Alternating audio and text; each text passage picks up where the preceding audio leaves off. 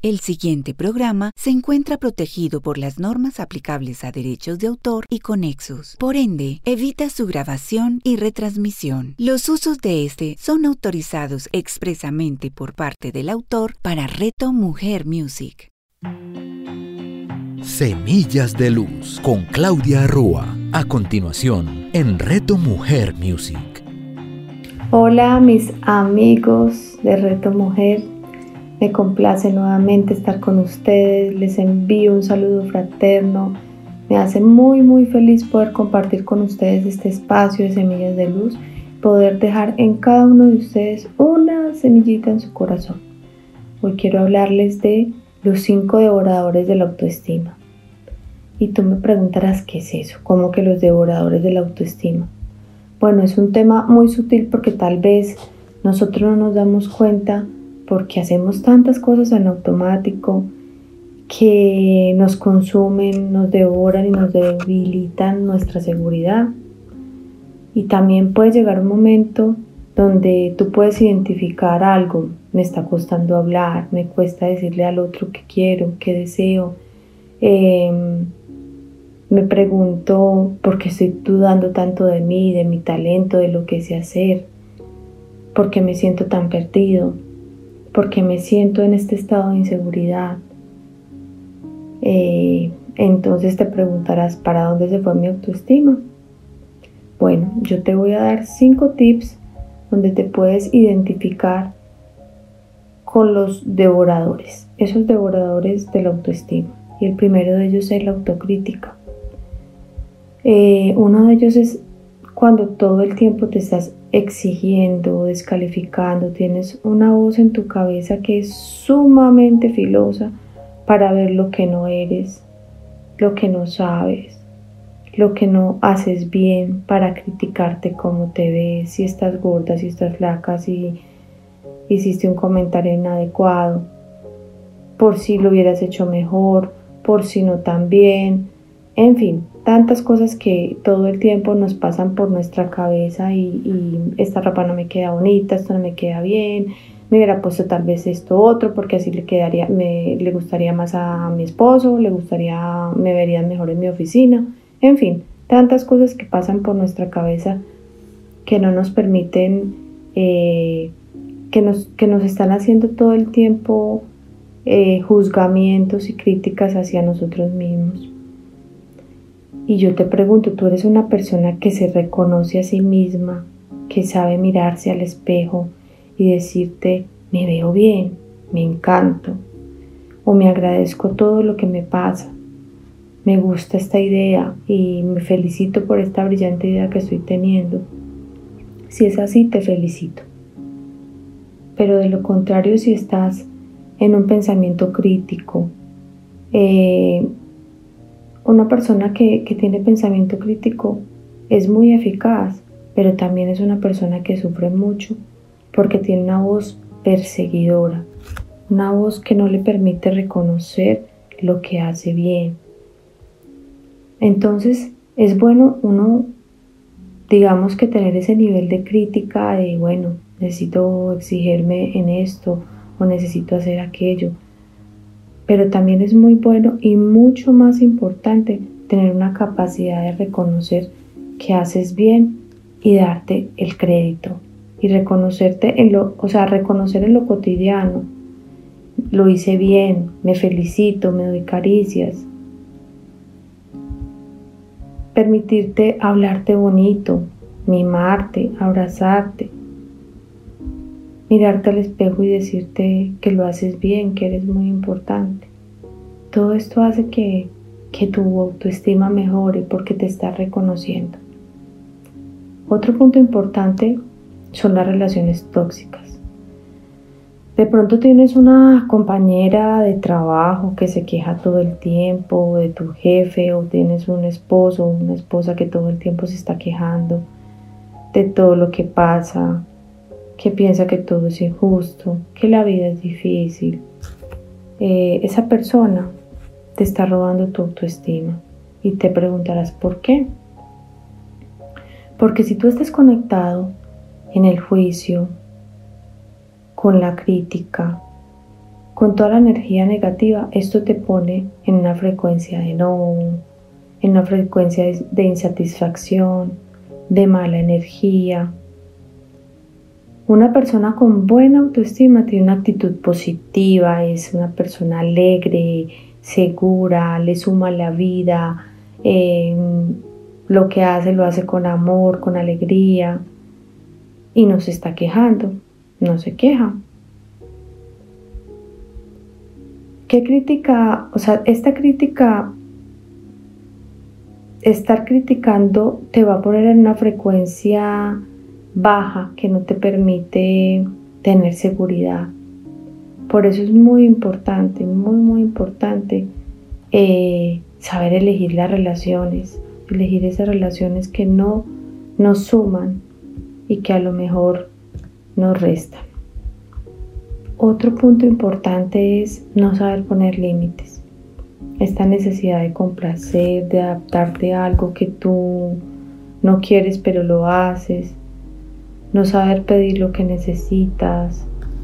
No poner límites. Y ahorita te pregunto o te estarás preguntando, ¿qué es un límite? Y yo te digo, un límite es la capacidad de comunicar lo que yo necesito, lo que creo, lo que me gustaría. Es saberle decir al otro que esto no me hace sentir bien, que no me viene bien algo.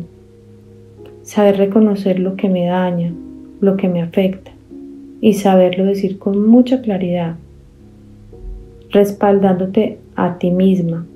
Cuando somos complacientes, cuando queremos todo el tiempo agradar a otras personas, cuando no sabemos eh, poner límites, esto va disminuyendo nuestra seguridad y no nos permite estar a salvo, pero con nosotros mismos.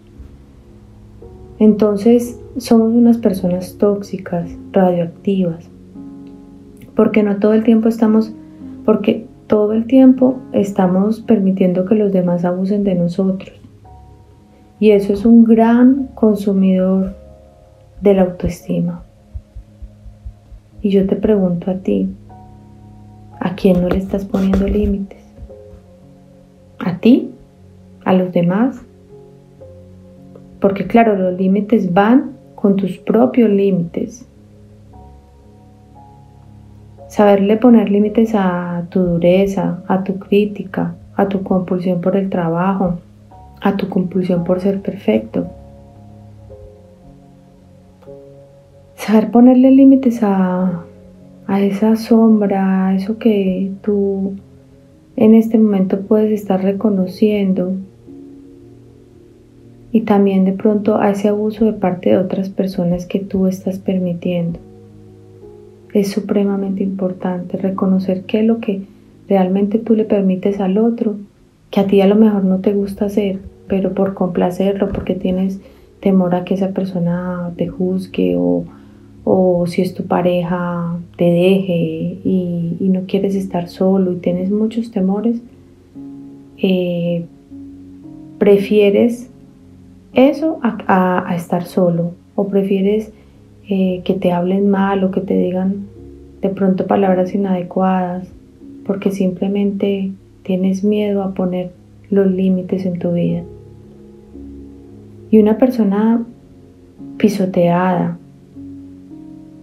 una persona que, que no pone límites, jamás va a tener una buena autoestima.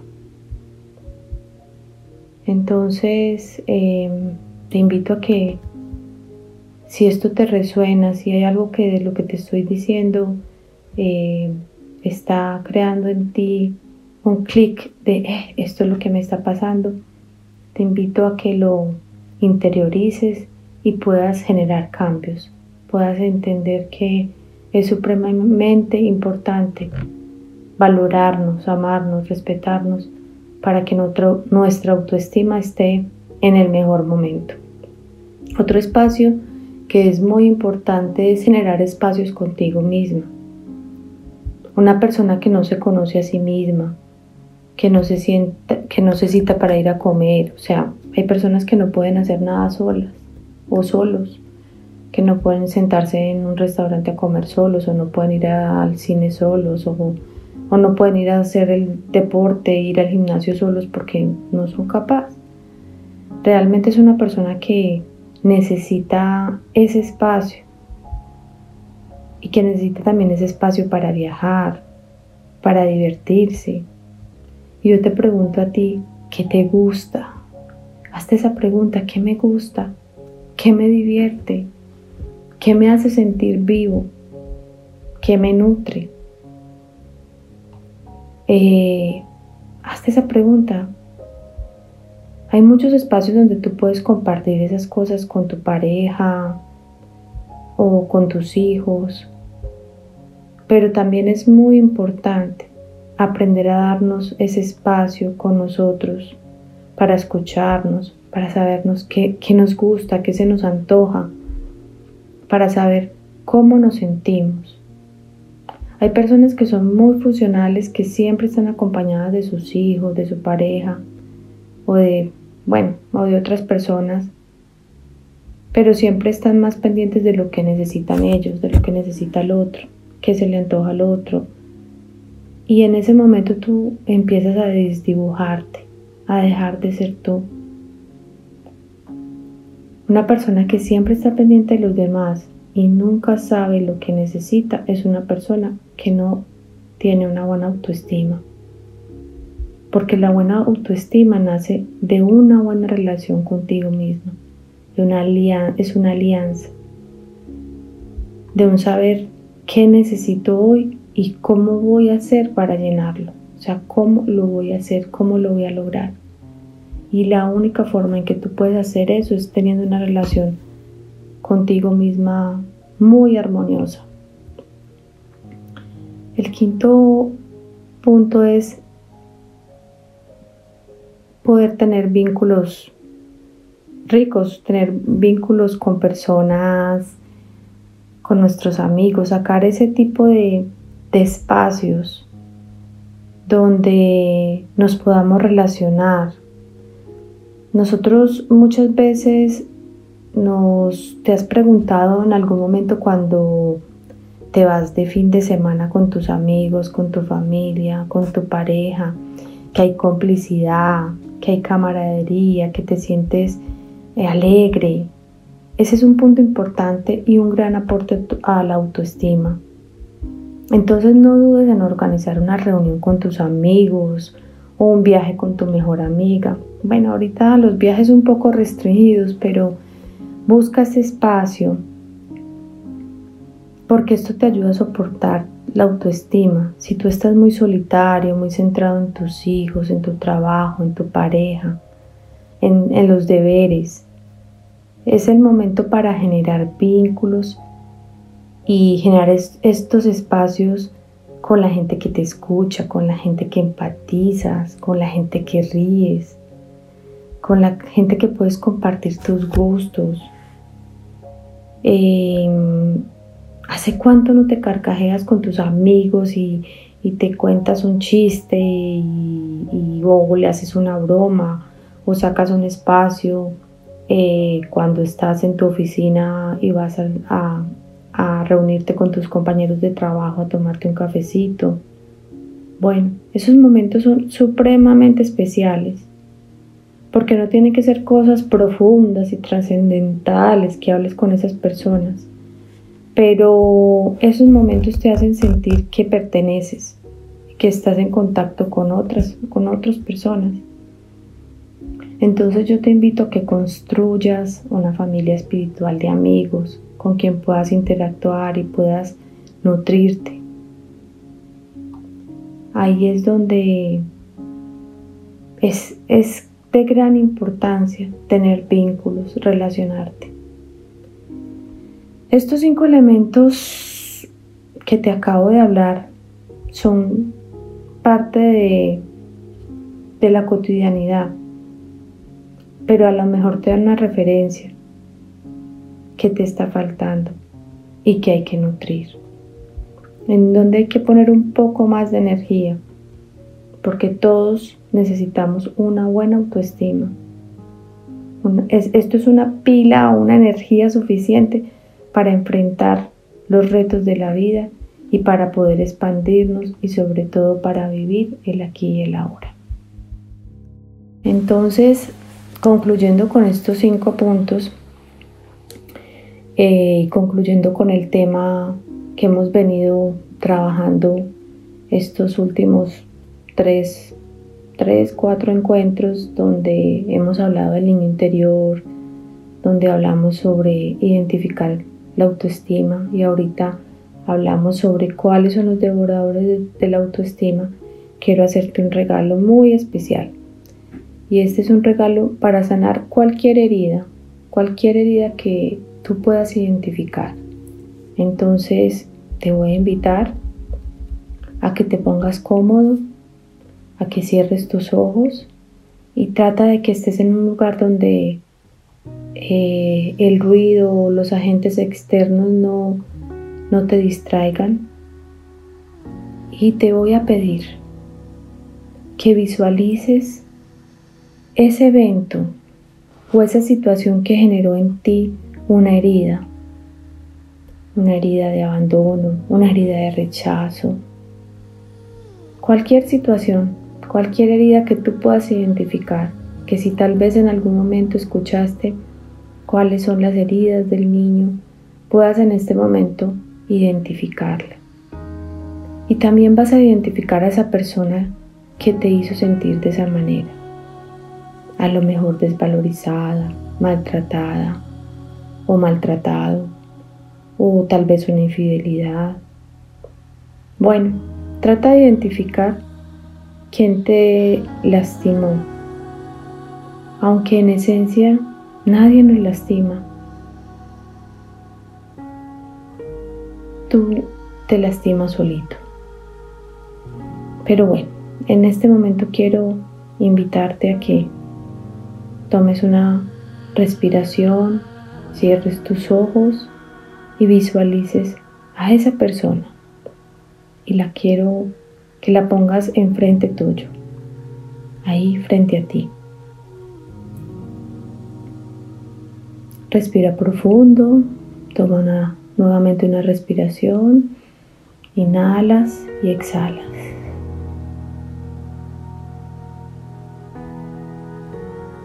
Y visualizando a esa persona, vas a empezar a decirle todo lo que hizo. También puede, ser tu madre, tu padre, un hermano, alguien con, con el que tú creas que tienes una herida que debes sanar. y vas a empezar a decirle todo lo que te hizo, cómo te sentiste. Y empiezas a reclamarle absolutamente todo, todo. Si quieres decirlo en voz alta, si quieres levantar la voz está bien, porque tú sabes que estamos visualizando. A esa persona no le vas a hacer daño. Si te viene bien a ti, de pronto decirle una grosería, porque eso te hace sentir mejor, también está bien. Y vas a descargar todo lo que has sentido.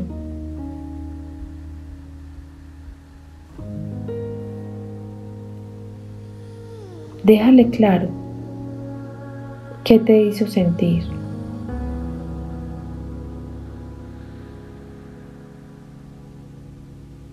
Bueno, ya lo hiciste. Si es así, ahora vas a pensar sin verbalizar por qué te hizo lo que te hizo. Vas a pensar qué habrá vivido esa persona, él o ella, para ser como es y para ser así y hacer daño. Piensa en qué le habrán hecho a esa persona, que ahora él hace eso que te hizo a ti. Trata de pensar y tráelo a tu mente. Y si no, imagínatelo. Si de pronto es un abuso, puede ser una persona que fue abusada, si tal vez es una persona maltratadora, pudo haber sido maltratado. O si de pronto fue un momento de infidelidad, tal vez eso fue lo que vivió el engaño, tal vez eso fue lo que, lo que vio.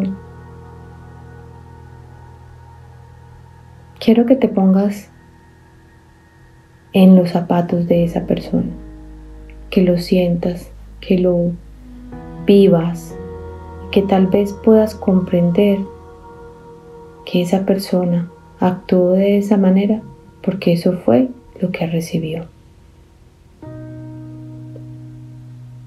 Ahora quiero que pienses para qué te sirvió. ¿Para qué te sirvió eso que te hicieron? El que te haya lastimado de esa manera.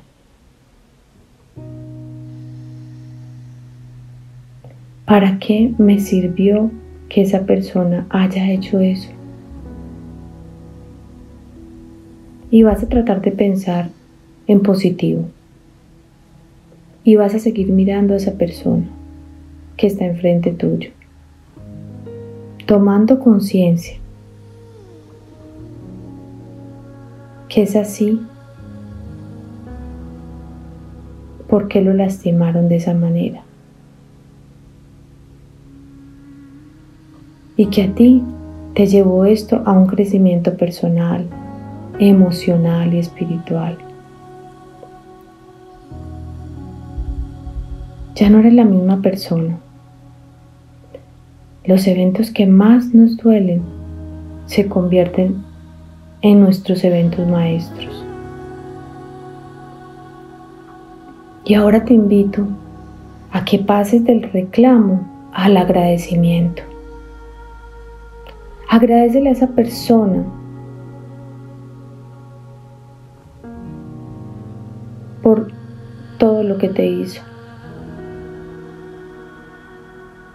Tú te has convertido en la persona que eres gracias a esa herida.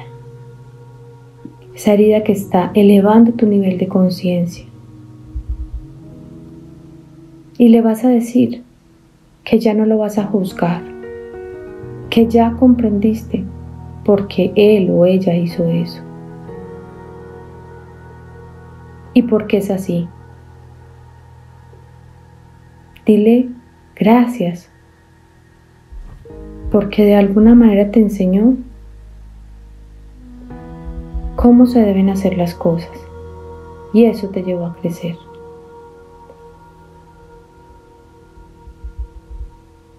Puedes decirle todo lo que quieras en este momento.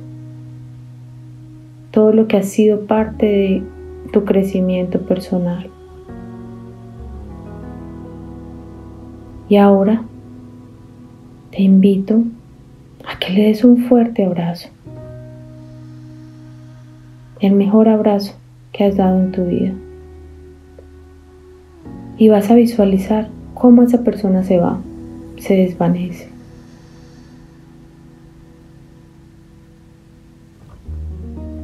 Y vas a respirar profundamente. Vas a inhalar y a exhalar.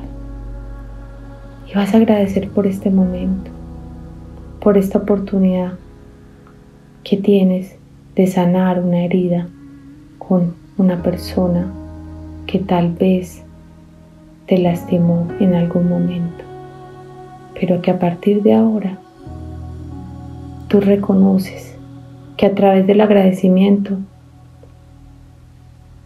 puedes sanar.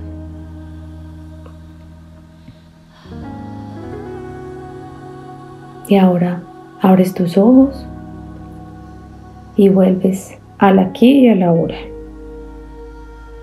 Y yo te agradezco por este espacio.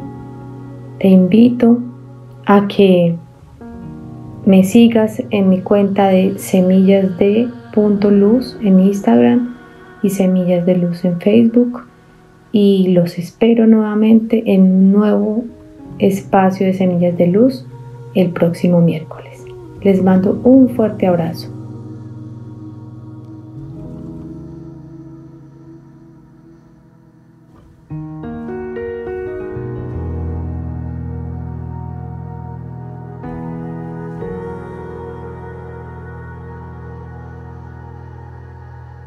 Claudia Rúa Escúchala todos los miércoles a las 11 de la mañana, con repetición a las 8 de la noche, solo en Reto Mujer Music. Hola, mi nombre es Robert Barraza y en compañía de mi llave Luis Gabriel Cervantes estaremos con ustedes todos los jueves desde Barranquilla en Converseamos, un espacio para conversar, ser y crecer. Converseamos todos los jueves en Reto Mujer Music. Converseamos con Robert Barraza y Luis Gabriel Cervantes. Escúchalos todos los jueves a las 9 de la mañana, con repetición a las 6 de la tarde, solo en Reto Mujer Music.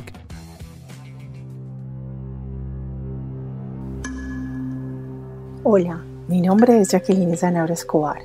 Te invito para que me acompañes y viajemos juntos por un mundo maravilloso y sublime, un mundo completamente revelador que es el mundo de los símbolos, de ese lenguaje y significado que cada uno de ellos tiene, y en especial para que conozcamos juntos esa misteriosa virtud y esa conexión ancestral que los símbolos tienen con lo que somos nosotros, con nuestra mente, nuestro cuerpo, nuestra alma y nuestro espíritu. Jacqueline Sanabria. Escúchala todos los jueves a las 11 de la mañana, con repetición a las 8 de la noche, solo en Reto Mujer Music.